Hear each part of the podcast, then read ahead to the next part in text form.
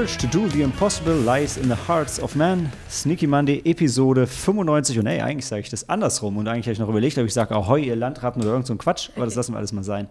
Ähm, wir sprechen heute über Master and Commander. Um, the Far Side of the World, der, wenn ich das richtig verstanden habe, zwei Filme zusammenfasst, nämlich Master and Commander und uh, The Far Side of the World. Und der in, Genau, was du sagst, Sam. Und der in Deutsch fälschlicherweise äh, Master and Commander bis ans Ende der Welt, das, das hört man jetzt nicht, aber in Deutsch haben sie wieder das Ding gemacht, wo sie das kaufmännische und genommen hat. Was? Das habe ich äh, in meiner, na, wie hieß es? In einer höheren Handelsschule habe ich das gelernt und vielleicht erinnert sich Maike auch noch. Das benutzt man nämlich nur bei Namen, also wie bei einer GmbH und KKG und so weiter im deutschen Sprachgebrauch. Aber diese Filmleute, die haben das irgendwie nicht mitbekommen. Aber egal. Die Firma Master and Commander bis ans Ende der Welt. Und ähm, ja, ich bin nicht alleine. Ha, wo fange ich an? Die Cori ist dabei. Moin, moin. Und die Helena. Und hallo. Der Dan. Arr. Hier sind ja keine Piraten, aber ich lasse es gehen. Ja, lass es, lass es durch, komm. Die Maike? Äh, hatte ich die Maike schon? Nee, die Maike hatte ich nicht. Das R war Dan. Sorry, Maike. Alles gut, moin, moin. Dafür muss man wissen, dass Maike großer Piratenfan ist und aus dem Norden zugeschaltet ist. Deshalb macht das Ganze Sinn. Ähm, und Sam ist da. Moin. Ach, Sam, du nimmst mir die Worte aus dem Mund, dann sage ich Gude äh, als Wahlfrankfurter. Äh, genau, wir haben Master and Commander mitgebracht. Die Hure des Streamings, wie ich sie genannt habe. Denn äh, der, der, Film, wir haben ja gesagt, der ist auf Prime zu streamen, aber tatsächlich ist er auch gleichzeitig auf Netflix und auf Disney Plus. Also egal, wo ihr hinkommt, überall ähm, stellt sich euch Russell Crowe, äh, Russell Crowe, Russell Crowe in den Weg mit seinem mittlerweile ähm, beträchtlichen Körperumfang und ähm, möchte, dass ihr diesen Film schaut, den ich persönlich ganz großartig fand. Die äh, Kritiker und Audience mittlerweile auch, aber im Box Office damals ähm, ein Misserfolg, wie ich lernen musste. Ja. Und deshalb gibt es nur diesen einen Film, denn eigentlich wollten sie von, was hast du gesagt, Dan, 20 Büchern? 20 Bücher sind es, glaube ich, ja. Also ich habe genau, auch nicht alle sollte, gelesen, aber ein paar davon halt. Eigentlich sollte das ein Franchise werden, ist es aber nicht. Ist aber irgendwie schade, weil der Film war ähm, ganz gut, aber dazu später mehr. Ähm, das ist der zweite Film von äh, Peter Weir, den, den Dan uns empfohlen hat. Peter Weir, ja, bei euch allen bekannt als Regisseur von Die Killer-Autos von Paris. Ähm, naja, und The Way Back, den wir geschaut haben. Und Dead Poets Society, den Dan hoffentlich als nächstes empfiehlt. Und äh, The Truman Show, den ich sehr cool fand. Genau, kam 2003 raus und ähm, ist mit 130 Minuten nicht der kürzeste Film. Äh, aber ja, egal, worum es so geht. Warte. Genau. Ja, genau. Und ach, eigentlich wollten wir auch noch irgendwie, wir wollten noch ein bisschen was, ähm, ich wollte noch eine Sache sagen und Maike wollte noch eine Sache sagen, bevor wir in den Film einsteigen. Jetzt bin ich schon halb im Film drin, aber ähm, Maike, ich lasse dir mal den Vortritt. Okay, wo wir beim Captain sind, also Happy Birthday William Shatner. 90. Ah, Geburtstag. Ja. Hey. Ich auch gelesen, sehr cool. Maike, du bist unsere Geburtstagsfee hier. Finde ich sehr cool. Wir hatten eben darüber geredet, was? 70? 90. 90? What? wir haben eben noch drüber geredet. Ja, wir haben eben noch drüber geredet. Ich wusste, es war. Guck mal, wäre, wir hätten. Mann, fast hätte. Ich meine, wir sind Folge 95. Wir sind schon nah dran. Naja. Aber es stimmt, er hat ja äh, Mr. Spock überlebt. Mhm. Leonard Nimoy, ja. Obwohl Leonard Nimoy wahrscheinlich der bessere Schauspieler war. Aber gut. Obviously. His acting is going Shatner. Yeah. Das sagt man nicht umsonst. Ja, das, deshalb. Aber William Shatner hat auf jeden Fall mehr Frauen.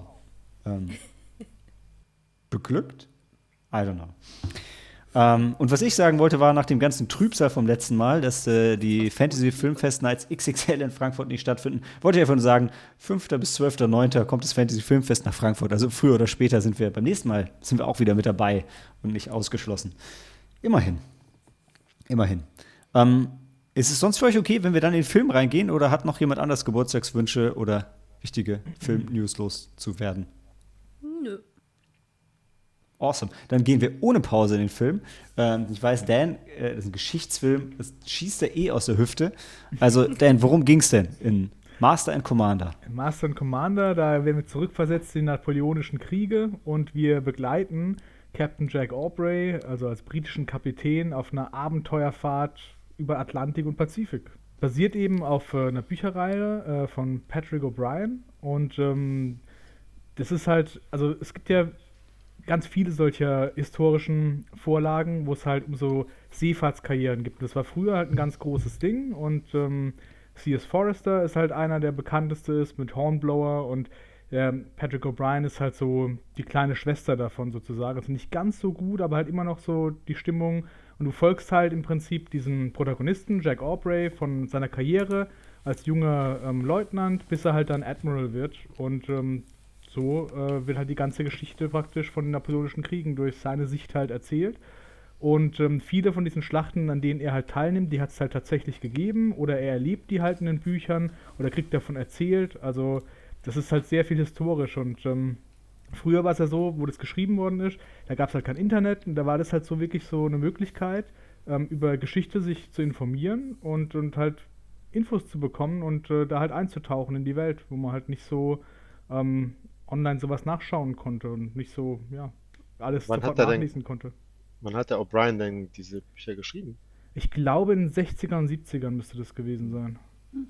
Also ich habe die, auch von meinem Opa zum Beispiel, der war auch halt äh, ganz seefahrtsbegeistert und so und das habe ich so ein bisschen übernommen halt. Ähm, ich mag halt allgemein so geschichtliche Sachen und er war halt immer sehr auf Seefahrt und so halt stand er total. Und das Buch, das eine, wo ich da gelesen habe, das ähm, war auch von ihm halt. Ich muss mal eine Sache zum Anfang gleich reinschmeißen, auch wenn wir wahrscheinlich noch öfter sowieso erwähnen werden.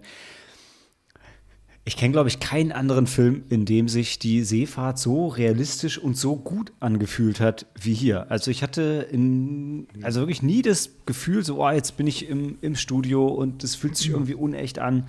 Also das ist das Erste, was mich halt wirklich total umgehauen hat. Ich fand es super authentisch und auch durchweg mega spannend. Cory, du nicht? Nein, Helen hat sich verschluckt, deswegen, Entschuldigung, ich habe nicht, äh, nicht auf, auf deine Aussage äh, reagiert, sondern die, auf die arme Helena. Oh nein. Hol Wasser. Entschuldigung. Das kommt davon, wenn man bei der Aufnahme isst, ja. Nein, ja, sie hat nicht gegessen, ich habe aber ganz leise. Und dabei hat Helena sich verschluckt. Es war passiert. Ja, Ähm. wie wenn man vom Genen angesteckt wird. Na egal. Okay. Genau. Oh Mann. Wie gemein. Ja, auf, wie gesagt, es geht auf jeden Fall darum, dass wir halt äh, Captain Jack Aubrey folgen und äh, seinem Schiffskameraden und Freund äh, Stephen Maturin. Und ähm, das ist halt so die Dynamik zwischen den beiden, die es halt auch vorantreibt. Der Jack Aubrey ist halt wirklich so ein Soldat, ein Vorzeigesoldat im Herzen und äh, sehr militärisch. Und der Stephen Maturin ist halt eher so immer sein Gewissen. Das ist in Büchern auch so, dass immer so zwischen den beiden halt sich so Entscheidungen abspielen und äh, also der Stephen Maturin ist halt so revolutionär und, und ähm, Anarchist und äh, der Aubrey ist halt ganz für die Krone und der Maturin, der entscheidet sich halt nur gegen Frankreich zu kämpfen, der ist eigentlich aus Spanien und der entscheidet sich halt gegen Frankreich zu kämpfen, weil er enttäuscht ist, dass Napoleon so ein Tyrann geworden ist und deswegen schließt er sich den Briten an, die er eigentlich auch nicht leiden kann. Ja, Das sind gut, jetzt das halt kommt schon- im Film gar nicht, ja. Infos, die im Film nicht rüberkommen, genau. Was ja, Sam. Jetzt ist, glaube ich, Ton weg. Ja, nee, ähm, Hm, was ich noch zum Realismus sagen wollte, ist, dass der Film das halt ähm, richtig Hm, herum nimmt mit der historischen Accuracy. Ähm, der Film versucht nicht, wie Braveheart zum Beispiel, halt eine, eine Vorlage zu nehmen von einer echten per Person und ähm, dann die F äh, Fakten hallo? und das Geschichtliche so umzubiegen, Sorry. Äh, dass, ähm, dass äh, das zu der Dramaturgie von Hollywood halt irg irgendwie passt und dann ist es überhaupt nicht mehr äh, basierend auf einer realen Person, sondern das mehr erfunden als ähm, echt. Und hier ist halt der, die Handlung und die Figuren sind alle äh, Fiktion Fiktiv. Aber die Details und die ähm, taktischen Manöver und die Lieder, die die singen und wie die miteinander umgehen und wie die aussehen und all Der das. Alltag einfach auf das dem Schiff, ist- ne? Und ähm, sorry, wie bitte? Entschuldigung, auch der Alltag auf dem Schiff. Hm. Ja. Und zum Beispiel ist es wohl der einzige Film, wo die Midshipmen tatsächlich so alt sind wie in echt sie waren, so 12, 13 Jahre. Mal ganz kurz, Dan, ähm, Ja. du bist wieder da. Du hörst Sorry, ich, uns? bin, ich habe äh, keinen Ton gehabt kurz und dann bin ich raus und jetzt scheint es wieder zu gehen. Okay. Enui Caster, alles? Aufnahme läuft noch bei dir noch? Ähm, ja, Enui Caster läuft noch. Okay, dann machen wir mit Cory weiter. Ähm, genau, ich wollte eigentlich das, was Sam gerade eben gesagt hat, auch nochmal unterstützen. Also, das ist so ein Film. Wann, wann, muss ich mal kurz nachschauen, wann haben, haben oder die, wann, da, 2003? 2003 wurde er gedreht. Ich würde auch sagen, das ist so ein Film, den in, das hast du schon lange nicht mehr gesehen. Also ich weiß, ich weiß nicht, ob so ein, es ist ja kein Epos-Film, aber ein, mit so, einem- so einem Aufwand, mit so einer riesen Besatzung, ähm, dass eben sowas Historisches so authentisch dargestellt wird. Also kann natürlich noch kommen, aber ich meine jetzt zum Beispiel hatten sie doch auch vor ein paar Jahren Ben Hur nochmal äh, geremaked und das hat war jetzt gar nicht mal so ein, also das ist gar nicht mal so toll angekommen. Und in dem Film haben sie sich wahnsinnig viel Mühe natürlich gegeben, waren ganz viel Aufwand betrieben, aber es war auch ähm, wirklich, also einfach wahnsinnig rund. Also trotz der langen Laufzeit zum Beispiel war es wirklich spannend zu schauen, äh, zuzuschauen, wie geht es der Crew, wie geht es den dem ursprünglichen Ziel, ähm, wie geht es der Beziehung zwischen Aubrey und äh, dem, dem Arzt. Ähm, das ist einfach sehr, sehr schön dargestellt. Hm, Ich fand Ja. auch, der hatte überhaupt keine, keine Längen. Also der ging trotz seiner Lauflänge so gut durch. Man war immer bei der Sache, es war spannend. Ähm, auch, auch die, wenn es mal ruhige Szenen gab, die, die waren auch äh, spannend und gut mit anzusehen. Also keine Langeweile. Ja, also ich meine, also erstmal würde ich auch sagen, es hat sich auf jeden Fall ausgezahlt, dass sie halt mit einem echten Schiff um die Welt gesegelt sind und Aufnahmen davon gemacht haben und einen echten Taifun gefilmt haben und alles. Ich fand auch, was du gesagt hast, Cory, was mich im Film total begeistert hat, dass der Film eben, also dass das Schiff halt wirklich eine komplette Crew hatte und keiner von denen war einfach nur eine ähm, Karikatur, sondern das hat sich alles echt angefühlt. Sam hat das ja auch schon gesagt, dass es endlich mal ein bisschen realistisch dargestellt war. Das- Das hat mir super gut gefallen, ähm, weil du hattest nicht irgendwie, also es waren halt alle, ja, ich sag's nicht nochmal, es war alles super authentisch. Gleichzeitig denke ich aber, okay, wenn der Film halt damals ähm, kommerziell so ein Misserfolg war erstmal, kann ich auch verstehen, dass es danach nicht nochmal gleich gemacht haben, weil ja, am Ende Aufwand. kriegst du halt, am Ende kriegst du halt die Filme, die, kriegt das Publikum halt die Filme, die sie verdient haben. Und wenn, ähm, wenn halt so der krasse, krasse Realismus, wo halt, es passiert ja auch nicht so viel in dem Film. Ähm, Am Ende des Tages. Ne? Es ist zwar alles immer spannend und also ich fand es ja auch großartig und ohne Längen, aber tatsächlich passiert nicht so viel. ist nicht so viel Action, aber ich finde halt das Zwischenmenschliche wird einfach sehr schön ähm, dargestellt und da hat man sich auch entsprechend die Zeit genommen, nicht eben nur den Captain oder den Arzt darzustellen oder die ähm, äh, Lieutenants und wie die auch die, Die die Kinder dann. Dankeschön, die Offiziere auch heißen, sondern auch wirklich so ein bisschen die Crew von den ähm, Aberglauben, der das so ein bisschen ähm, dem Carpenter oder eben halt ähm, auch dem Ziel vom, vom, äh, vom Aubrey, also dass er als Wissenschaftler äh, sich so riesig freut und du, du, du, du, du fieberst mit ihm mit, wo sie dann denken, okay, jetzt ähm, äh, nehmen sie jetzt endlich mal Kurs auf die Galapagos-Insel, dass er sich das ein bisschen erkunden kann und dann, nein, kommt noch was dazwischen. Das ist ja auch so ein Pinkwort, weil das ist äh, da einfach auch, ähm, ja, es mag halt nicht viel Action stattfinden, aber die, man nimmt sich die Zeit, um, um die die, die, äh, ja, die Figuren, die, äh, die Crew, die, die, die Umstände, wie damals eben gereist worden ist oder auch gekämpft worden ist, äh, das darzustellen. Und ich finde auch was sehr, sehr, sehr angenehm, dass die Charaktere ja auch alle ihre, ihre Flaws haben, also ihre, ihre, ihre Fehler. Also der äh, Aubrey ist da sehr. Sind wir draußen? Nein, das ist das Internet. Okay. Hört er uns noch ganz normal? Ja. Wir hören dich gut, ja. Nee, ich glaube, wir sind draußen. Sind wir draußen? Nein, seid ihr nicht. Nein, wir hören euch noch sehr Das gut. Internet ist schlecht, glaube ich. Okay, ich glaube, sie hören uns nicht. Okay. Okay, dann Doch, aber jetzt, wir, jetzt hören wir euch wieder. Zwischenzeitlich ist, glaube ich, unser Internet ein bisschen Okay. lame. Ähm, ja, also Ihr seid im das- selben Internet wie Dan, just saying. Ja, aber WLAN, der ist im LAN. Ich weiß. Ich bin im Ah, Festnetz, also im Kabel. genau. Das macht schon einen Unterschied. Ähm, eins, was ich noch kurz sagen wollte, ähm, ähm, zum Beispiel eben, dass der Aubrey, der als Captain, sehr idealistisch ist, eben diesen, diesen, diese, diesen Tunnelblick hat, dieses, dieses französische Schiff zu, zu gewinnen und dann auch entsprechend manchmal Entscheidungen trifft oder sich über Versprechen hinwegsetzt. Also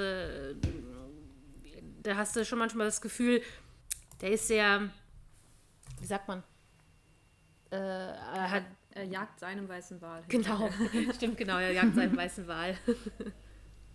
Ja, also alleine man, ja. die Aktion, um das Kap zu segeln, das war Mhm. geradezu lebensmüde. Ja. Mhm. Das Aber ist in echt- Büchern übrigens umgekehrt. Also da wird er verfolgt ähm, von einem gegnerischen Schiff. Dann haben sie mehr Dramaturgie reingebracht. Hm. Ja. Okay, aber Dan, Dan, du hattest dich eh gemeldet, glaube ich, oder? Ähm, genau, das war jetzt vorhin, was ich noch sagen wollte. Genau, ich, ich finde halt, ähm, die Geschichte um Jack Aubrey lebt halt von dieser Beziehung zwischen ihm und dem Arzt. Und das fand ich halt, kam im Film leider ein bisschen zu kurz. Ja, da waren die nicht ähm, so tief ausgearbeitet. Ist aber, glaube ich, normal, wenn du so Büchervorlagen in Filme halt umsetzt. Ich fand, es kam schon rüber, dass die halt so eine Freundschaft verbindet und dass die verschiedene Persönlichkeiten sind. Aber ich finde es halt so, also wie gesagt, es gibt mehr solche Geschichten von so Seefahrtssachen, wo es halt um die Soldaten geht, aber dass die halt hier diesen Wissenschaftler haben und aus seiner Sicht auch viel erzählt wird, ähm, ist halt auch mal cool, das zu sehen, weil so haben halt damals die Leute die Welt kennengelernt. Auf der ganzen Welt hat England halt Kolonien gehabt, Kriege geführt, aber so wird auch Naturwissenschaft und so halt vorangebracht und das verkörpert halt der Maturin in dem Fall. Ähm, ja, und dass er halt dann nicht äh, vor Darwin dazukommt, die Galapagos-Inseln halt zu erforschen, ist halt dann einfach Pech und äh, der Requirement of the Service geschuldet. Ja. Ja, ich fand auch, also mit Bezug auf Buch, ähm, fand ich ein bisschen schwierig, dass die so mega drauf rumreiten. Ich meine, es ist natürlich auch so eine Marketing-Story, dass, dass, dass Russell Crowe extra hier, was ist die, die Violine spielen gelernt hat für die Rolle. Und ich habe im Ja. Film gedacht, ich so, naja, mein Gott, in den zwei Szenen, wo er das Ding dann mal in Nahaufnahme in der Hand hat, ähm, hätten sie, wäre es mir eigentlich egal gewesen, wenn er sie nicht selber gespielt hätte, aber ja. Das ist in Büchern ist auch so, der Maturin bringt ihm ja viele physikalische, naturwissenschaftliche Sachen bei, unter anderem auch Mathematik. Und wenn du Musik spielen kannst, da hat halt Aubrey ein Talent für, dann bist du halt oft auch ein guter äh, Mathematiker und das ist halt auch so ein bisschen dieses Ding von den Charakteren. Ja, ja, ja. Also ich hatte halt das Gefühl, das war so ein Überbleibsel aus den Büchern, ähm, was dann im Film nicht mehr so richtig dabei war. Aber naja, freut man sich ja trotzdem drüber als, als Leser. vielleicht. Genau. Und ich wollte noch sagen, falls ich es nicht erwähnt habe, weil es ja eine Hollywood-Produktion ist, ähm, eigentlich ist das Schiff, ähm, das sie jagen, ein amerikanisches Schiff. Also das ist eine bisschen andere Story. Und es ist sogar im Film drin, wo man sich ein bisschen wundert, wo es dann heißt, ja, diese Rumpform, das haben die Yankees gebaut und der war in so einem Yankee-Shipyard. Eigentlich ist das ähm, ein amerikanisches Schiff. Ich weiß den Namen nicht mehr, aber die haben es halt für die Story im Film zum Franzosen gemacht, dass die Amerikaner nicht von Kopf gestoßen sind, wenn sie die Gegner sind. Ja. Ja, das war ein bisschen arm. Die Mhm. armen, äh, das arme Amer amerikanische Publikum. Genau, da- damit kommen sie nicht klar, das- diese zart beseiteten. Bei Letters of Iwo Jima war das kein Problem. Weißt du, 150 Millionen Dollar, dann willst du auch wenigstens Krieg gegen die Richtigen führen, ja? Gegen die Ähm, genau. Freedom Sorry. Fries, ja. Ja. Ma Maike, du wolltest schon längst was sagen. Also nein, ähm, äh, ist schon wieder ein bisschen verschwunden, aber ist egal. Ich fand noch ähm, ganz gut, dass man einfach auch gesehen hat, wie lange es einfach damals gedauert hat, ähm, von A nach B zu kommen. Und wenn du Flaute hattest, dann hattest du Flaute, dann kannst du nichts machen. Und ne, so, das, das war auch sehr gut dargestellt. Also ähm, ja, einfach, dass man, dass man ein Zeitgefühl dafür bekommt. Ähm, heutzutage ist man ja ruckzuck da irgendwie, da ist ja schon ein Zwölf-Stunden-Flug lang. Ne? Und was es damals hieß, einfach äh, ja, zu reisen. Das war Tagelang. schon, genau. Bis ans Ende der Welt. Ja, ja. Und unter was für fürchterlichen Bedingungen die halt auch gelebt haben und, und ähm, praktisch äh, existiert haben und was Menschen halt zu ertragen in der Lage sind, so. Und das ist ja auch ein Thema von dem Film, wie hältst du sowas aufrecht, dass halt irgendwie Ordnung trotzdem noch da ist.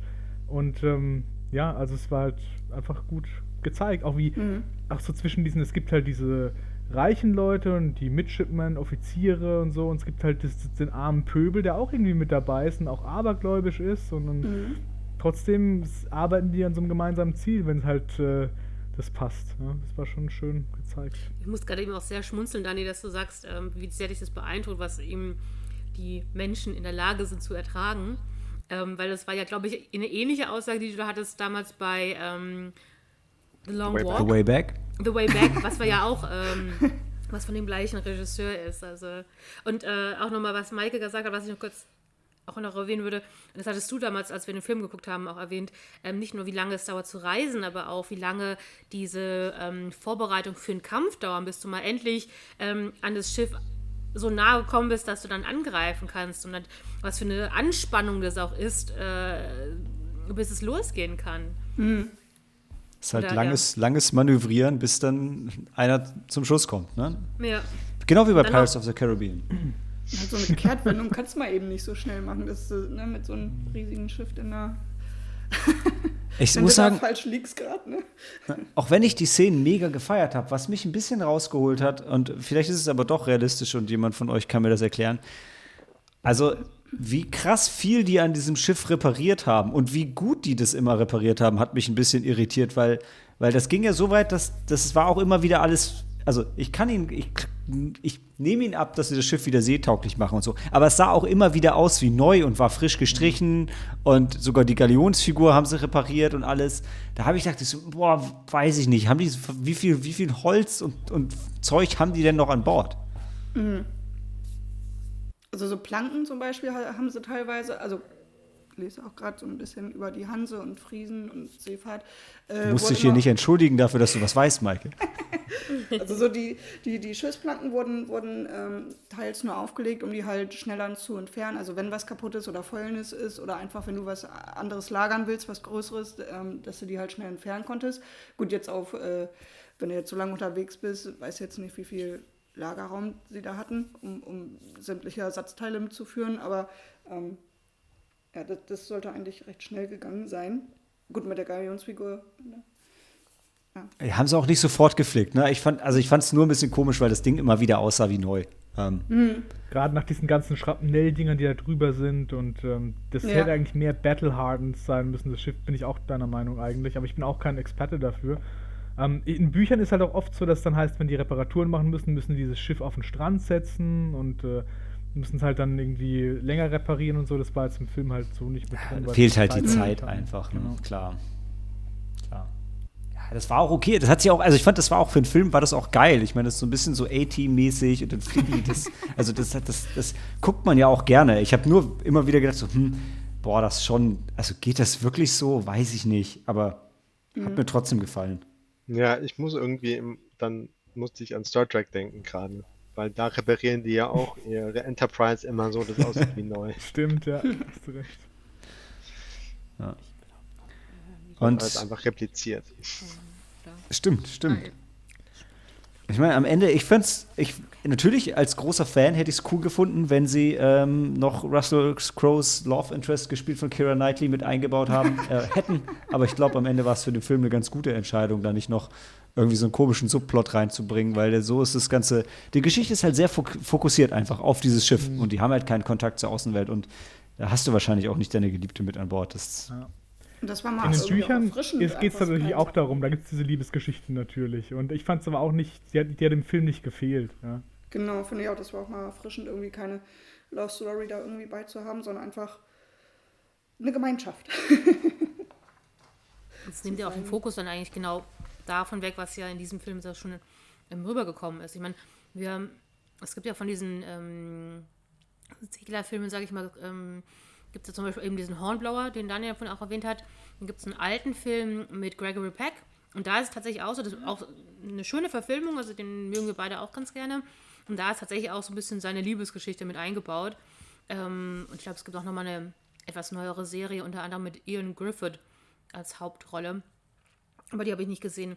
Aber es ist einfach wirklich sehr, sehr schön, den Fokus auf die, auf die Menschen dieser Zeit zu haben.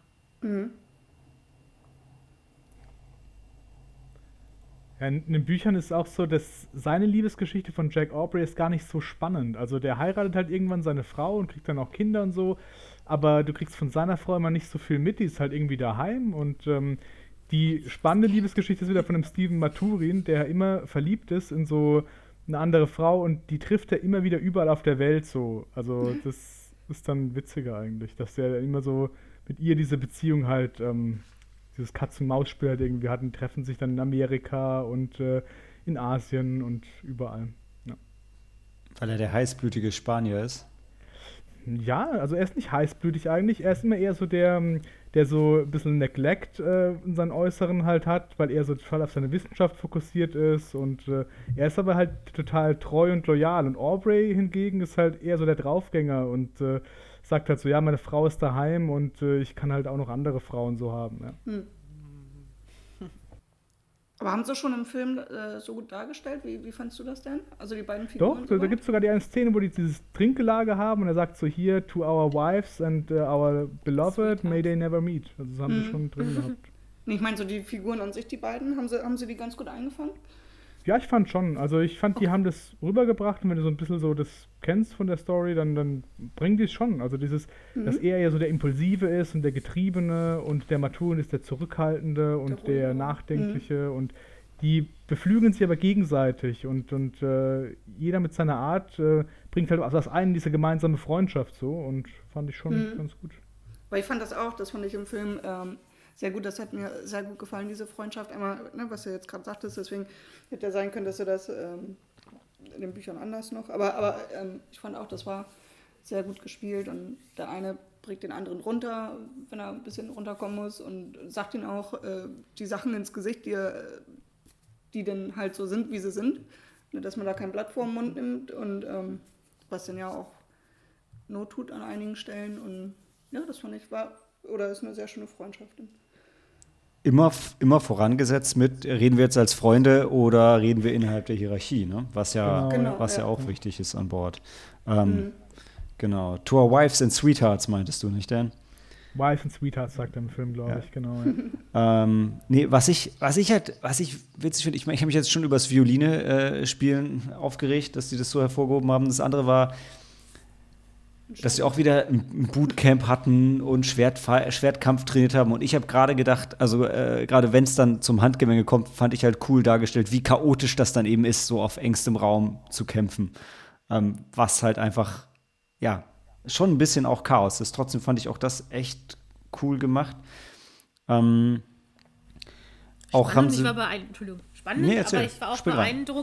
Ähm, wie geschickt die dann waren. Also auch gerade der Maturin, den ich jetzt als Wissenschaftler jetzt nicht gedacht habe, dass er jetzt so einen Säbel so toll schwingen kann wie die anderen, die eher so trainingserprobt wirken. Also selbst auch der jüngste äh, Offizier, ich habe jetzt seinen Namen wieder vergessen, der Einarmige, Blake, hm, sorry. Genau, aber äh, der hat sich ja auch total toll geschlagen. Also dann eben auch äh, von recht zuletzt auf das französische Schiff überspringen, äh, hast du das Gefühl auch teilweise, die sind erstmal unter Nacht oder müssen sich halt, äh, haben so drei Gegner gleichzeitig teilweise vor sich und äh, machen die aber auch ganz toll.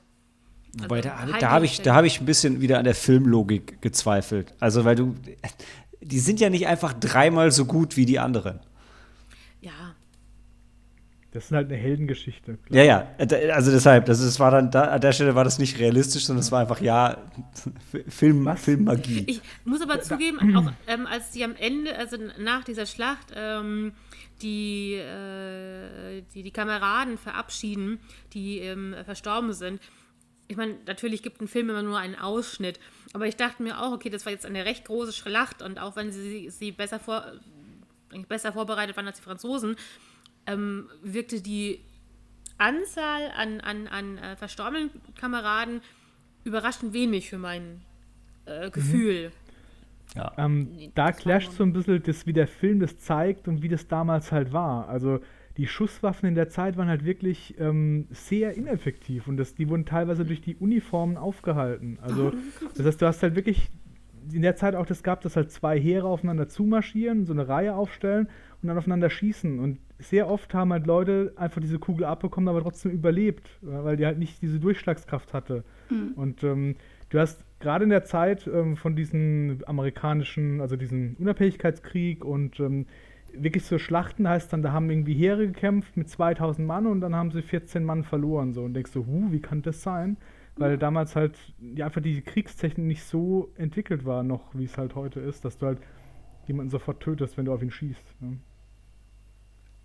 Wir schwanken ja jetzt schon so ein bisschen. Ich habe aber auch nicht inter, interveniert, weil ich finde, bei dem Film ist es mit Spoilern eh ein bisschen, ein bisschen schwierig. War jetzt auch noch nicht so spezifisch. Hat jemand was ganz Explizites, wofür wir noch einen Spoilerbereich brauchen ähm, später? Oder können wir uns den schenken und ihr lasst es jetzt einfach in eure Bewertung einfließen?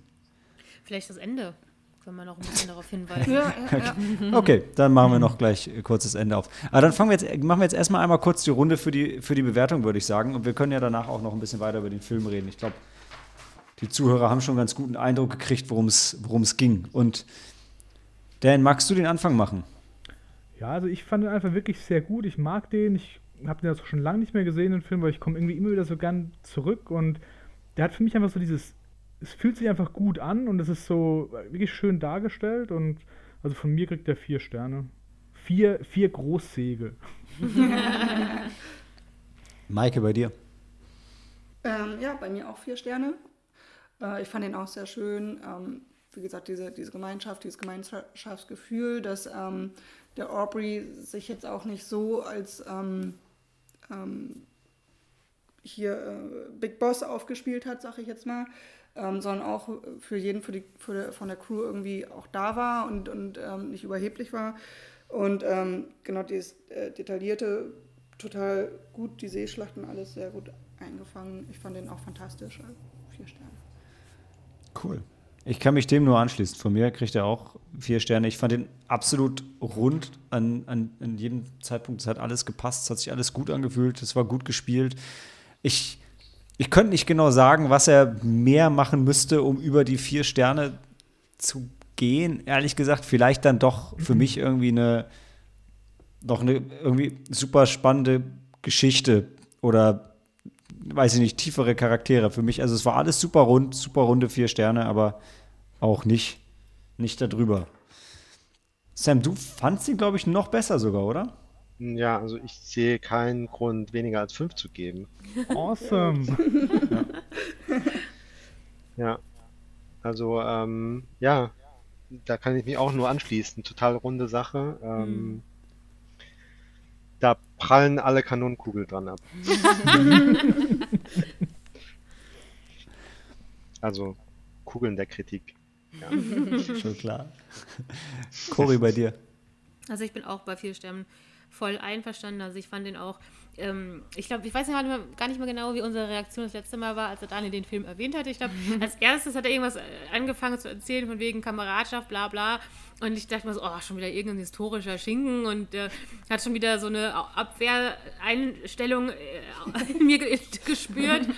Aber ähm, den Film, den hatte ich letztens in einem anderen Zusammenhang auch vor kurzem wieder äh, gehört und dachte mir so, eigentlich wäre es mal wieder schön, ihn zu sehen. Ich meine, ich hätte ihn vor langem auch mal gesehen. Und ähm, nee, der hat einfach nur Spaß gemacht. Also bis, oder er war einfach spannend. Ähm, man ist wirklich, man wollte einfach wissen, wie es mit den Charakteren weitergeht. Es war jetzt nicht super ähm, mega actionreich, wie der was da oder Malte, glaube ich, vorhin gesagt hatte. Aber es war trotzdem immer also so spannend, dass man wissen wollte, wie es weitergeht. Und was mir auch sehr, sehr gefallen hat, ähm, war ein bisschen, also die Musik, zum, die war, äh, hat die, die, die jeweiligen Szenen auch immer wunderbar untermalt, finde ich. Aber auch, was du gerade eher ähm, kritisiert hattest, Malte, das fand ich gerade sehr, sehr schön. Also gerade diese, ähm, diese, diese, wo, wo Maturin und Orbit zusammen spielen, das hat ja so eine, noch so, so eine Kamera, Kamera, Kameradschaft? Kameraderie, ja, nochmal unter, untermalt, aber auch in einem sehr harmonischen Sinne. Also gerade eben die letzte Note des Films, die letzte Szene, ähm, werden wir gleich nochmal ansprechen, aber die könnte, hättest du anders inszenieren können. Und eigentlich ist die ganz harmonisch und die machen sich da jetzt nicht so viel Stress, sondern genießen diese Zeit. Und das finde ich ein sehr, sehr schönes Gefühl einfach. Also der Film endet. Ähm, theoretisch bei anderen Filmen wärst du unzufrieden.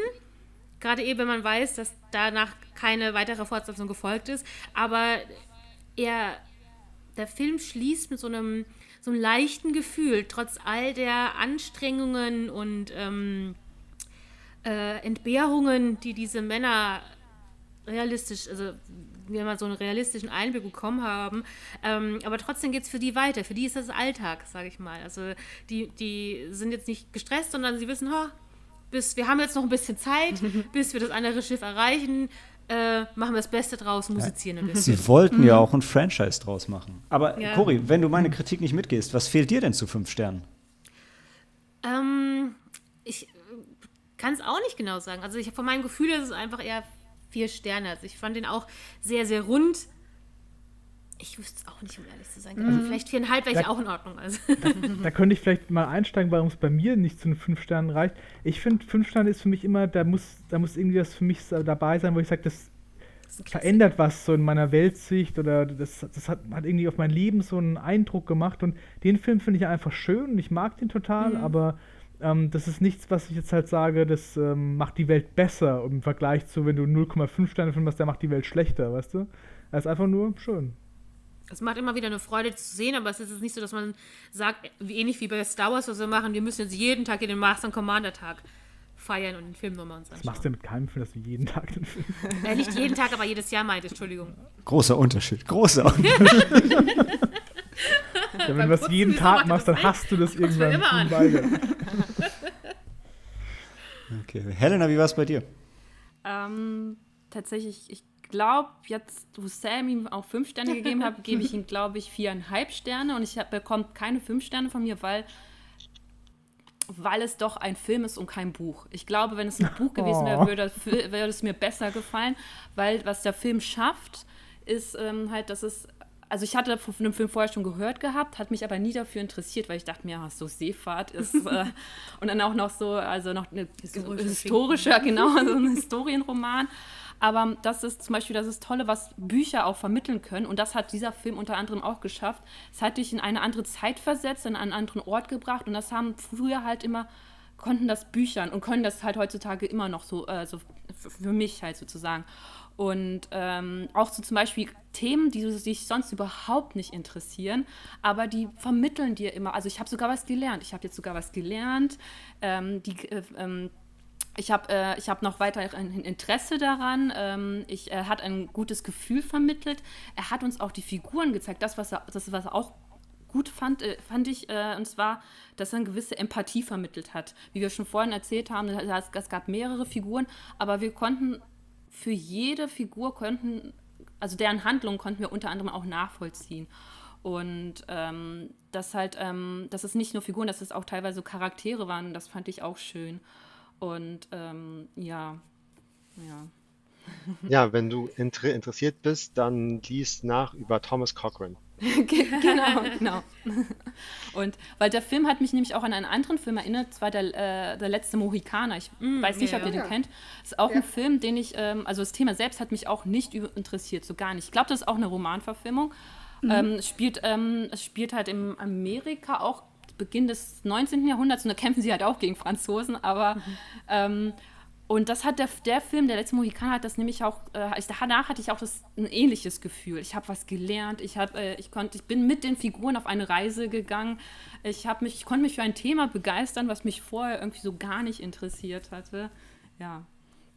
Und hatte auch gewisse, und hat immer noch diese, diese Gefühlswelt, der, die damalige Gefühlswelt wurde halt auch so gut halt nochmal rübergebracht und ähm, und ich glaube, und wir haben ja auch schon vorhin, habt ihr auch noch drüber geredet, wie authentisch und realistisch ähm, das alles war. Und ähm, ich, ich glaube, also das, schon allein die Kostüme, schon wie, so wie Sam es auch gesagt hat, schon, dass, äh, die, diese Midshipmen, diese, ähm, die, die Jungs, die dann tatsächlich so alt waren, wie sie früher, wie die damals vor, vor 100 Jahren auch so dem Alter entsprechend halt in, in, äh, zur See ähm, gezogen sind. Ja, das fand ich sehr, alles sehr beeindruckend. Ja. Sehr cool. Also, das heißt, vier Sterne für Master and Commander, Tendenz steigend, ja. Und ähm, ihr da draußen, wenn ihr nichts anderes gelernt habt, denkt an Lucky Jack, wenn ihr das nächste Mal beim Lidl Lord Nelson Tee kauft. Und ähm, wir hören uns gleich nochmal kurz zu den Spoilern.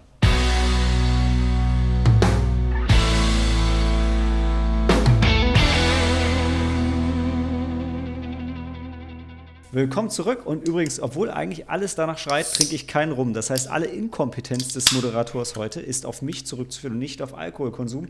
Heute empfehle ich euch Pepsi Max. Feiner Und- äh, feiner Und Helena, lass mich, lass mich jetzt nicht hängen. Du wolltest was zum Soundtrack sagen. Als Einstieg Ja. in den Spoilerbereich. Ja, ich wollte noch was zum Soundtrack sagen, weil ich, äh, so wie Koi das vorhin auch erwähnt hat, mir hat die Musik auch und generell das äh, zusammen Musizieren der beiden auch gefallen, Ja. von dem Captain und von dem Arzt, weil ähm, das hat wiederum noch eine ganz andere Ebene der in Beziehung dargestellt, weil sie sind nicht nur Seefahrer, sie sind nicht nur Matrosen, nein, das ist auch etwas, ähm, was zum Beispiel auch uns ver verbindet. Also wir, ähm, ja, Cori ist jetzt zum Beispiel, also wir, wir arbeiten zwar nicht zusammen, aber wenn wir zum Beispiel zusammen arbeiten würden, aber dennoch eine Freundschaft zusammen hegen und ein gemeinsames Hobby haben. Und das verbindet einen halt. Ja. Und das fand ich ganz toll. Auch wie das so dargestellt worden ist. Aber eigentlich, was ich eigentlich erzählen wollte, ist nämlich die äh, Filmmusik, ähm, der ähm, wer, wer war das denn? Der, der Arzt, der Arzt, der hat äh, Cello gespielt, oder? Ja. Genau. Und äh, die, äh, den Soundtrack dazu, den hat, glaube ich, unter anderem Jojo Ma hat nämlich, war der äh, Cellist äh, dafür. Und Jojo Ma kennen wir natürlich aus äh, äh, Tiger and Dragon, Crouching Tiger und Hidden Dragon. Ja, ja. Und schon damals hatte, also das, ähm, da ist er zum ersten, ja, ja. da ist er mir zum ersten Mal aufgefallen Sehr cool. ähm, weil du das auch immer raushörst. Und äh, als ich den Film gesehen habe, dachte ich, ja, das kennst du doch irgendwoher, so diese, diese Art. Wow. Ähm, aber ist mir nicht sofort eingefallen, weil es ich ist schon ewig her, dass ich halt ähm, Stücke von Jojo Ma gehört habe. Ich weiß gar nicht, ob er noch musiziert. Weiß Ich werde den nochmal googeln. Ich glaube, den kannte ich jetzt. Also den, ich liebe tatsächlich auch den Soundtrack von Tiger and Dragon sehr, sehr, Mhm. sehr. Ja, aber hat jetzt den als äh, Musiker jetzt oder äh, jetzt nicht so auf dem Schirm gehabt. Und finde ich respektabel, dass du es alleine an Nutella ja wiedererkannt hast. Das, Drei Jahre Musik- vorher war. Crouching Tiger, Hidden Dragon, ne? wie bitte? Drei Jahre vorher war Crouching Tiger, Hidden Dragon. Der ist von 2003, oder? Und Tiger and Dragon war 2000, ja. Ja. Ja, ich glaube, ich Aber habe aber Dan- Tiger. Ja, erzähl. Nee, nee, da, äh, Dan ist dran. Du hast Tiger and Dragon erst später gesehen, wolltest du sagen. Nein, ich habe ihn zweimal im Kino gesehen. Sehr cool. Ich glaube, ich nur einmal im Kino. Und dann noch Hero. Ach, es war eine schöne Zeit. Aber Dan hat den Habt Lippenstift. ihr Master and Commander im Kino gesehen? Einer von Nein. Nee. Nein. Nee, nicht im Kino. Ich denke, da hätte er vielleicht noch einen stärkeren Noch mehr. Eindruck hinterlassen mit den Kanoneneinschlägen und so. Mm, auf jeden Fall. Kann ich mir auch vorstellen. Ne? Bin ich, bin ich beides, Sam? Ich finde nur, also so ein bisschen denke ich dann, hey, aber ein Film muss für sich wirken. Also äh, fünf, Ja. fünf Sterne muss er auch sich verdienen ohne äh, IMAX und Super Sounddesign. Trotzdem hast du aber absolut recht. Sorry, Dan. Kein Problem. Ich wollte zur Musik nur was sagen auch noch. Musik ist das, wie sie sich kennenlernen tatsächlich. Also ähm, die sind in Mallorca oder Minorca, also irgendwo auf den Balearen und da ist Aubrey irgendwie an, auf Land gesetzt und der Stephen Maturin ist da auch gerade und dann streiten die sich erst, weil ähm, sie irgendwie so von ihren politischen Einstellungen halt gar nicht miteinander klarkommen und so. Und ähm, dann wird Aubrey aber später ähm, zum Captain befördert, am gleichen Tag oder am folgenden Tag oder so.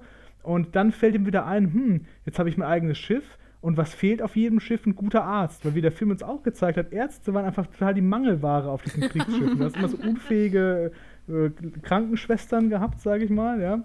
Und, aber der war halt wirklich Arzt, und dann geht er zurück zu dem und dann treffen sie ja nochmal, dann musizieren die zusammen auf so einem Ball und dann fragt er ihn, ob der mit ihm äh, als Schiffsarzt äh, mitkommen will und dann machen die das. Und so lernen die sich halt über die Musik dann kennen, obwohl sie keinen ersten guten Start miteinander hatten.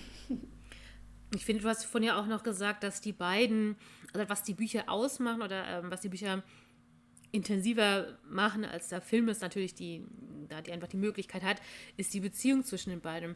Aber wiederum denke ich, als für die meisten Zuschauer, ähm, die kennen ja, also genauso wie mir oder wir, bis auf dich, äh, die kennen ja die Vorlage der Bücher kaum. Und insofern fand ich diese Beziehung zwischen den beiden aber schon wirklich sehr gut dargestellt. Also, dass ähm, sie, wie gesagt, einfach Freunde sind, die da ja, die sich gegenseitig schon sehr, sehr wichtig sind.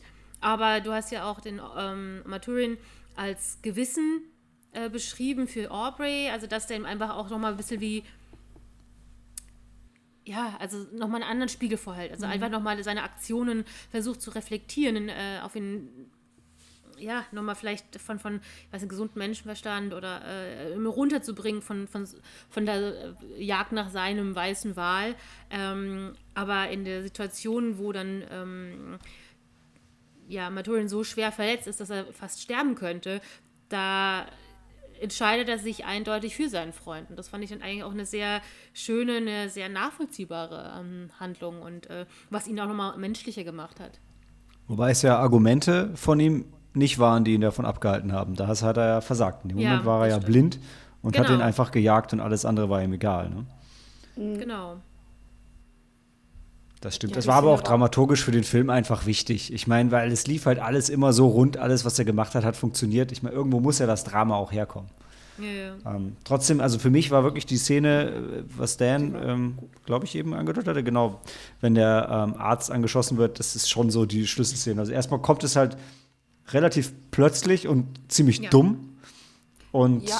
auch danach, wie sich das, wie sich das entspielt, ist, ah, das ist einfach großartig, wenn der, wenn der, wenn der, wenn der Schlachter dann äh, gefragt wird, ja, der, er, er soll das operieren, und dann sagst du, ja, kann ich machen, muss ich aber noch mal eben nachlesen, ähm, damit ich mich da auch zurechtfinde. Und noch ein bisschen halt, Rock trinken. ja, und und wäre halt leichter, wäre halt leichter, wenn das Schiff nicht wackeln würde. Ich fand es einfach so gut gespielt, ähm, weil das, das hatte ich mit Mike auch schon gesprochen. Ich finde es immer am fantastischsten, wenn ähm, Schauspieler halt so auf zwei Ebenen spielen müssen. Also wenn er gleichzeitig spielt, dass der Arzt Angst hat, aber versucht überzeugend zu wirken, weil es ist ja sonst keiner da, der es machen kann und einer muss es machen, sonst stirbt er auf jeden Fall. Und das war so gewaltig gut gespielt und auch danach dann die, die Operation, dann war wieder eine ganz andere Sache. Da fand ich großartig, dass sie es ohne viel Blut geschafft haben, dass ich echt kämpfen musste hinzugucken. Ähm, fand ich sehr geil. Aber Sa Sam, du hast dich. Sam, ne? Sam, der sich angekündigt. Stimmt gar Äh, nicht. Helena, Helena. Helena. Der Ninja hat sich angekündigt. Helena.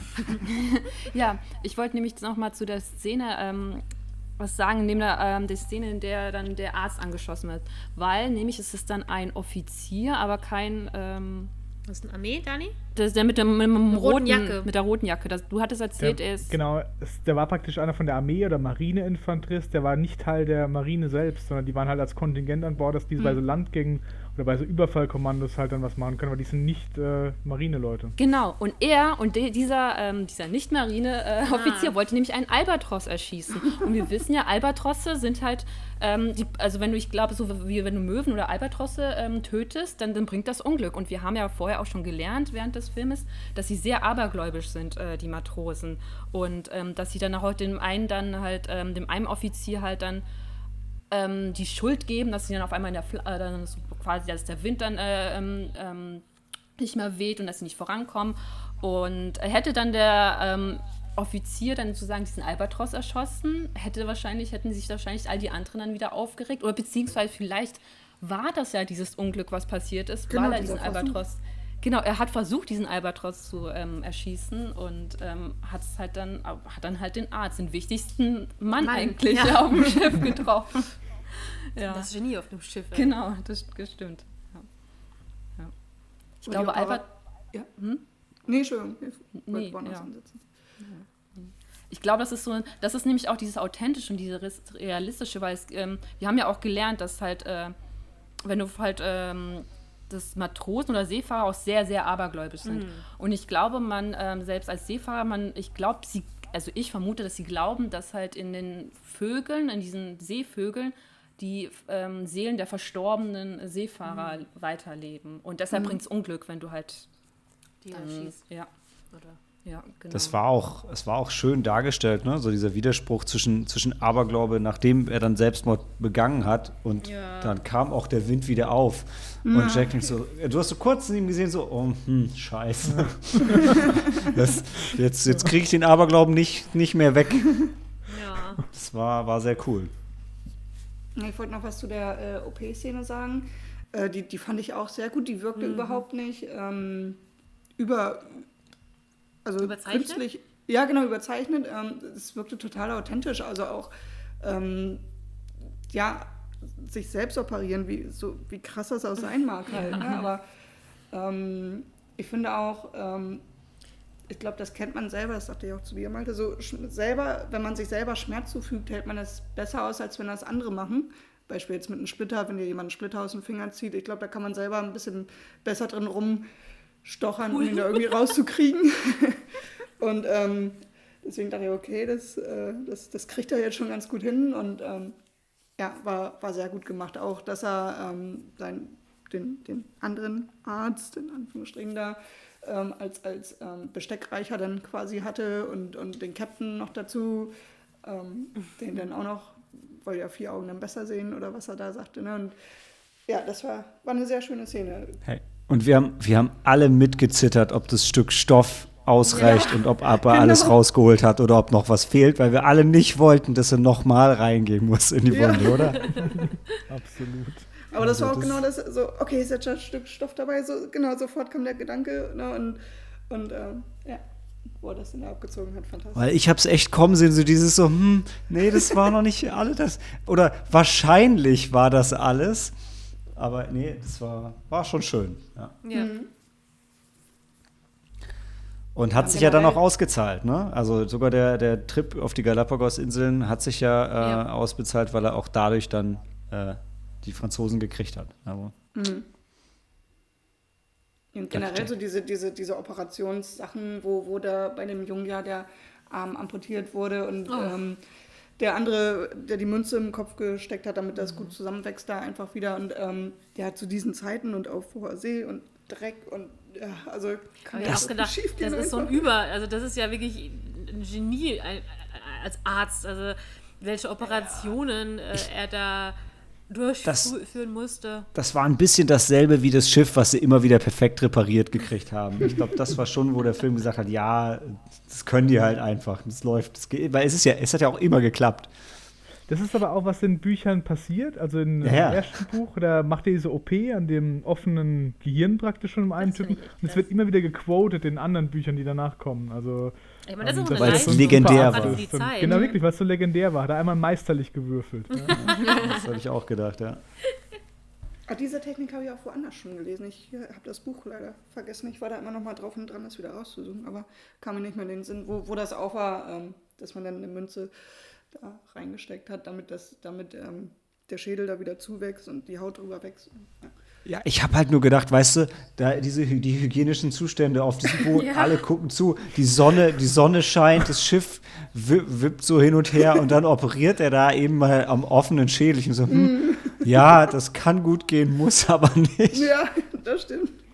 Das war schon hart, ja. Vor allem, ich habe auch nicht gesehen, dass das nochmal desinfiziert hat. Ich habe nur gesehen, dass das geschmiedet hat, die, die, Münze direkt bevor sie eingebaut ja. hat. ähm, ja, also ich meine so ein bisschen Filmlogik, aber das ist ja okay. Also man gönnt es denen ja auch, ne? Ja. Was ich sonst vielleicht gerne noch angesprochen hätte, ist das Ende. Ähm, ja, stimmt, genau, das wolltest du noch unbedingt loswerden. Sorry. Genau, weil eigentlich äh, endet der Film ja mit einem Cliffhanger und äh, wie wir eben schon am Anfang gesagt haben, war ursprünglich noch mehr, also ein Franchise geplant, was leider nicht, heraus mehr, her, äh, nicht mehr heraus resultierte. Aber ähm, sie haben ja das, dieses französische Schiff dann äh, ja, gekapert quasi und äh, äh, der Aubrey ist davon ausgegangen, dass der französische Captain verstorben ist, denn der französische Arzt hat ihm halt eben die Leiche des Captains ähm, gezeigt und ihm auch sein Schwert überreicht. Das war nämlich so der letzte ähm, Befehl vom französischen Captain und äh, denkt, okay, damit ist jetzt alles äh, abgeschlossen und ähm, möchte dann seinem, seinem Freund Maturin äh, den Wunsch endlich mit den Galapagos-Inseln ähm, erfüllen, dass, die, dass er seine Exemplare, seine Tiere da einsammeln kann. Und äh, während er sich damit unterhält, äh, fällt, erwähnt er den, den, diesen französischen Arzt. Und äh, Maturin, ich weiß, wir haben jetzt auch nicht einschätzen können, woher das weiß, erwähnt aber halt so ja, aber der ist doch schon, schon Aus seit den Logbüchern, dass der Arzt gestorben ist, ja. Das wird ja da drin ah, verzeichnet. Ah, okay, siehst du, aber da sind wir da am Wochenende okay. nicht drauf gekommen. Ja, und dann, das ist aber halt dem Captain vorher, also dem Opel nicht aufgefallen, dann hat er auch gedacht, so Mist, jetzt weiß ich, wo der Captain steckt, nämlich dann wäre das der, der Arzt und ähm, gibt den Befehl, dem anderen Schiff nachzugehen, denn er hat nämlich seinen ähm, ersten Offizier zum Captain, Tom Pullings, ja. den Tom Pullings, zum Captain ähm, ernannt, der mit diesem Schiff halt eben zurück nach England als, als äh, Beute fahren sollte. Und dann fahren sie natürlich dem nach, um äh, auch den Captain nochmal äh, einzu, einzusammeln oder in Gewahrsam zu nehmen.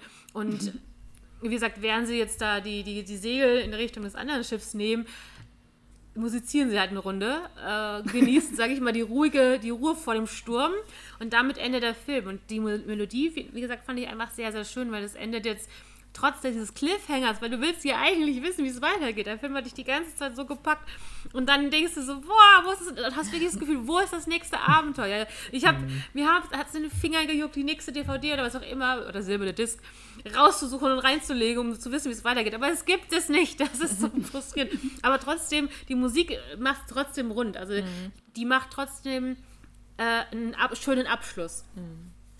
Ich war ein bisschen irritiert bei dem Ende, ehrlich gesagt, weil so überhaupt kein, ähm, keine Eile geboten schien. Ja, genau. Und ich mich gefragt habe, ja, was heißt das denn jetzt? Was vermutet ihr, was der Captain für einen Plan hat? Wollte er einfach nur inkognito, inkognito bleiben und dann abhauen oder wollte er eine Meuterei anzetteln? Und wenn er eine Meuterei anzettelt, könnt ihr mal davon ausgehen, bis er da ankommt, ist die Hälfte der Mannschaft tot. Also. Genau. Das hatte ich auch, auch gedacht. Damit rechnen die ja. Keiner, genau damit rechnen die ja. Ja, genau, aber dann ärgert er sich nicht mal richtig, dass er jetzt die Hälfte seiner Männer in den Tod geschickt hat, sondern einfach so, ja, okay, wir spielen, wir musizieren jetzt hier, la la la, wir fahren Aber ihn jetzt das mal ist nach genau und gucken mal, ob es klappt oder er total nicht. gut finde. Das finde das find ich total gut, weil auch be- bevor die eine Schlacht ziehen zum Beispiel, du hast, ja- hast immer die zwei Dinge, so der französische Captain oder der amerikanische Captain dann in dem Fall, der schleift dann dort und sagt so, ihr müsst auf dem Posten bleiben, ihr müsst jetzt aufmerksam sein, ihr müsst euch für den Kampf vorbereiten. Und Aubrey sagt zu all seinen Leuten, nee, ihr trinkt jetzt erstmal hier noch einen Rum und ihr trinkt ihr erst jetzt was und ihr legt euch schlafen. Und das ist halt verschiedene Dinge. Er sagt halt, ich kann es jetzt im Moment nicht ändern, das entspricht total seinem Ja. Wesen. Also genieße ich einfach den Moment. Und egal, ob mein bester erster Offizier, den ich dahin geschickt habe, jetzt tot ist, ich kann es jetzt nicht ändern, weißt du? Aber Mhm. ich kümmere mich darum, wenn es soweit ist. Und ich kann für die nächsten zwei, drei Tage erstmal nichts machen. So, ja. Aber es Das ist ja sein bester stimmt. erster Offizier gewesen. Ja, ja, Ja, natürlich. Er vertraut ihm. Aber ähm, vielleicht, ähm, wenn wir ja dich dabei haben, Dani, die du auch die Bücher teilweise geles gelesen hast. Wie geht's aus? ja, genau. Das war also diese, äh, dieses ähm, Buch, das habe ich nicht gelesen, also auf dem der Film basiert. Ja, Cori, jetzt ähm, weißt du, was das nächste. Geschenk wird und was wir zusammen lesen können. Merke ich mir. Ja, ich fand bei dem das, hat, Ende noch das so, ist auch eins von den späteren. Also in den Büchern ist das halt, wo das in Amerika spielt. Ich kenne von den Büchern diesen Kampf mit Napoleon. Und ähm, das ist äh, eigentlich dieser War of 1812, wo sie gegen die Amerikaner kämpfen. Und nicht, also hat natürlich auch mit Napoleonischen Krieg natürlich zu tun, aber ist halt ein anderes Ding. Und das im Film spielt es ja 1806, glaube ich. mhm, ja, ja. Ja. Na gut. Hat noch jemand was Wichtiges oder? Nee, ich fand nur noch bei den Ende, Ja. also einmal, einmal die, die, die List von den französischen Captain war ähm, schon ganz gut, weil woher sollen die anderen wissen, wie der Captain aussieht? Ähm, das war schon ganz pfiffig gemacht, muss ich sagen. Und ähm, auch so dieses, dieses ähm, wie, wie, wie der Aubrey reagiert hat und, und äh, auch der äh, Matwin. Ähm, so, ach, ja gut, dann gut, dann müssen wir wieder ran mit so einem verschmitzten Grinsen irgendwie. Und, und, und ähm, ja, okay, gut, so, ne, tut mir leid, ich wollte ja aufhören, aber du siehst ja, es geht nicht, so nach dem Motto. das fand ich ganz, ähm, so dieser Blick auch äh, ganz, äh, ja, ganz stimmig. Es, es war auch einfach schön, weil sie hatten ja mehrfach auch zu ihm gesagt, der andere Captain, der, der, der denkt wie du und der spielt wie du. Und es war ja so, die haben eine Finte genutzt, um an Bord zu kommen und dann haben die sich Genau. totgestellt und haben ihn aufgelauert und sind Ja. denen wieder in den Rücken gefallen. Und jetzt hat der ihn wieder ausgetrickst. Das ist ja auch schon so ein bisschen so ein spielerisches Hin und Her, bei dem halt zufällig auch noch jede Menge Leute sterben. Aber ja, da ist, so ist der Film nicht, da ist der Film dann schon nicht realistisch hart, fand ich. Ach, und wo sie sich da verkleidet haben als Walfänger, fand ich so krass, wo sie dann angreifen. Erstmal aber alle Klamotten abwerfen. Ja, Das das, war, das war schon sehr cineastisch, ja. Da dachte ich, greif doch einfach erstmal an, egal wie du aussiehst. Priorität. Die wollen ja erkannt werden, also von den eigenen Leuten auch. Ja, Wollen wir über Russell Crowes Haare sprechen? Sprich über Russell Crowes Haare, bitte. Ich wollte eigentlich vorher noch drüber reden, dass ich es so schön fand, wie sie immer ihre Tea Time eingehalten haben und ihnen Ja. immer der Tee gebracht wurde. Das fand ich herrlich. Aber ja, Russell Crowes Haare. Er sah Jetzt sowieso gut aus und er hat sich auch gut angehört, oder? Hat sich gut angehört. Aber, Aber er sah nicht gut aus. Also Kohl und ich hatten so die. Was? Nee, aber sein Akzent war sehr schlecht. Ja, das ich- habe ich auch. Ich fand den okay im Film, ehrlich gesagt. Ich habe gelesen, dass es so eine Kontroverse war. Also, ähm, mich hat's nicht gestört, weil ich einfach darauf irgendwie nicht achte. Ich auch nicht. Die sprechen irgendwie Englisch, das ist gut genug. Verstehen, das passt dann. ja, aber wir haben, äh, fanden so drei Viertel des Films, wo Russell Crowe diesen Zopf, hat. ja. Da dachte ich so, boah, ey. Also, äh, ist schon ein toller Schauspieler, aber optisch ist er nicht mein Fall. Aber dann, als er sich als diese wie, wie? Walfänger? Walfänger verkleidet hat, hat er diesen Zopf geöffnet. Und dann denkst du, Oh, ja. wow, welch ein wallendes Torhaar. Also, so real. Also ihr mochtet einfach, wo er frei war und wo er enthemmt war. Dieses unterdrückte Soldatische war nicht euer Ding. Ja. so die Haare ausschütteln, ne? So, ja. Er war ein Willem. Ich, ich war ja beim Film eher entsetzt, wie. Ich finde normalerweise Paul Bethany eigentlich auch ziemlich schick, aber ich fand in dem Film sah der irgendwie fertig aus. Aber? Ja, ich fand ihn eigentlich ganz sympathisch. Ich fand vor allem. äh, ich finde ihn auch sympathisch. Ich fand nur, er sah nicht gesund aus. Ich fand die Brille passte aber trotzdem gut. ja, Also, die fand ich auch cool eigentlich an ihm. Ich fand ihn eigentlich ganz, ganz äh, sympathisch. Gerade weil ich äh, auch Wonder Vision Ich so habe ja gut gesagt, ich fand ihn auch sympathisch. Ich fand nur, er sah nicht gesund aus. Das hat er nicht, er kann doch trotzdem Ja, aber sympathisch sein. zwischendurch wurde er ja auch angeschossen. Ja. Das ist ja ganz normal. Ich fand ihn aber auch vorher, als er angeschossen wurde, war er auch noch sehr blass, ja. Wie Vision. Aber ansonsten hat sich die ganze ähm, Zeit so fand ich, über- sah er auch schon nicht fit aus. Aber ich fand es auch so krass zu sehen, wie jung der äh, also da nochmal war. Also zu merken, wie, wie viele Jahre eigentlich hingegangen sind. Weil ich gesagt Wonder Vision, das ist jetzt, äh, wo man, äh, eh ist es ja ein toller Schauspieler, der dann in viel mehr Filmen immer wieder auftaucht, als mir selber immer bewusst ist. Äh, und bei Wonder Vision ist mir natürlich sieht er toll aus für sein Alter, aber dann nochmal zu sehen, wie jung, also das hat, da, da war ich, äh, ja, das fand ich sehr, sehr interessant nochmal. Und Fun Fact: äh, äh, Paul Bettany ist ja mit Jennifer Connelly verheiratet. Und Ja. Jennifer Connelly spielt in mindestens zwei Filmen die Ehefrau von Russell Crowe. In Beautiful Mind. In Beautiful Mind und in Noah. In Noah spielt sie auch. Und anderer Fun Fact. Äh, Paul Bettany hat ja in den Marvel-Filmen Jarvis, also später wird äh, Vision gespielt. Und der, äh, der erste Offizier, der am Ende zum Captain ernannt wird, der spielt in der Agent Carter-Serie den Jarvis. Also die, die Person, die auf die später die künstliche Intelligenz basierte. Es hängt alles zusammen. ja, wirklich. Everything is connected. Ich mochte den Pullings. Er war mein Liebster. Der hat was gegönnt, dass er Genau. Rang aufgestiegen ist. Hat er sich gut geschlagen in der Schlacht. Ja, bei Paul Bethany im Marvel-Universum war es sowieso cool, ne? weil er die ganze Zeit nur die, die Stimme war, also der elektronische, elektronische Butler. Und so als, als Nicht-Marvel-Insider, also ich zumindest wusste halt nicht, dass daraus später zusammen mit Ultron und noch vielen anderen Komponenten äh, dann Vision geworden ist. Aber ja, fand ich, fand ich sehr cool. Und das war, ich bin deshalb auch immer irritiert, weil ich habe ähm, Paul Bethany zum ersten Mal in der Rolle bewusst gesehen. Also ich habe ihn erstmal habe ich ihn gehört, bevor ich ihn gesehen habe. Und dann habe ich ihn habe ich ihn als Vision gesehen, wo er ja in, schon anders aussieht. Und ja, ich, genau wie ihr gesagt habt, der taucht einfach immer überall auf. Äh, und ich finde ihn immer toll. Also echt cooler Schauspieler einfach.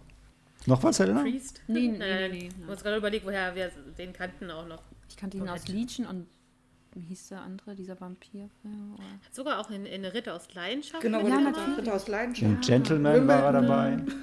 Wimbledon. Genau. Solo? Solo? Dann hier diesen, diesen äh, Sakrileg-Verfilmung. Stimmt, da war der, der, der ähm, Albino, ne? Ja, genau. Also der, der, der Mhm. böse Direktor war. Ich kannte Okay, aber das, Priest. Leute, das äh, ne, ist jetzt vielleicht nicht so mega, mega spannend. Also gehen wir in die Pause und hören uns gleich wieder zur Heimkino-Sneak.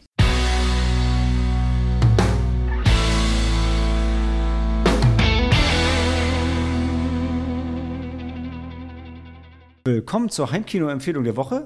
Dieses Mal wieder von Maike. Und wie wir es in dieser Runde machen, blicken wir zurück auf ein Jahr Heimkino und äh, lassen kurz Revue passieren, was Maike uns bisher präsentiert hat. Mal schauen, ob ich was vergessen habe. Ich war mir nämlich nicht ganz sicher. Maike, ich hatte Sound of Music, Remains of the Day, Skin und Stonehurst Asylum mir aufgeschrieben. Also jede Menge Filme über Unterdrückung und Selbstfindung und äh, was ich, ich fand, was die Filme verb verbunden hat, war, ähm, dass man Liebe an den ungewöhnlichsten Orten finden kann, äh, ob es jetzt der Arbeitgeber ist, der Kollege in der Irrenanstalt oder äh, auf einem Nazi-Wikinger-Treffen. Ähm, das ist, was Filme für mich verbunden hat. Und es waren äh, großartige Sachen dabei. Was hast du diese Woche mitgebracht? Ähm, leider nicht so einen schönen Film wie Master and Commander. Also ich glaube, also ähm, ist ja, der goldene Handschuh. Ich glaube, der Uh. ist nicht so genau. Ich kenne ihn nicht. Juhu. Wir haben schon ein paar Mal über den gesprochen, der, Dan. der Schuh des Manitou. Nein, was? Was? Der-? Kenn ich. Der andere deutsche Handschuhfilm. genau. Goldene Von Fatih. Akin aus, äh, aus dem Jahr 2019. Und ähm, ja, ich glaube, der wird ein bisschen, Intensiv. genau. Der Ja, aber ihr Mädels liebt doch Hamburg so, ne? Jetzt endlich mal äh, die schöne Seite von Hamburg erleben. Wenn wir Hamburg sehen wollen, dann gucken wir uns Rocket Beans oder Game One an, bitte. Da, also ich weiß ja nicht, was ihr da immer seht, Leute, aber ich sehe meistens Studios. was geht's da? Was, was ist das Ding davon? Achso, ähm, also es geht um, um, um den Serienmörder Fritz Honka, der ähm, gesellschaftlich ähm, nicht so recht ähm, zurechtkommt und ähm, in einer Spelunke, hier der titelgebende goldene Handschuh, ähm, abhängt, ein bisschen schüchtern ist und ähm, genau, es erzählt von seinem Leben und dann sein Treiben als Serienmörder. Also es, es ist kein Feel-Good-Film und Nee. ich bin froh, dass ich heute Cola getrunken habe, weil es ist auch kein, kein Film, der das Trinken jetzt besonders zelebriert. ähm, Nee. der ist auf, ist er auf Netflix, Michael? Ja, genau, der ist auf Netflix. Ja, Ja. Ein Alles bisschen klar. ich auch. Was man noch ähm, äh, für, für die nächste Vorstellung von Maike nochmal nennen kann, deine Filme fordern uns auch nochmal gut heraus, finde ich. das ist nicht schlecht. Dankeschön. Ja, der goldene Handschuh passt eher zu, zu, zu Skin als zu Sound of Music, würde ich mal sagen. Stimmt. Eher in die Kerbe. Also Leute, Handy aus und Film ab.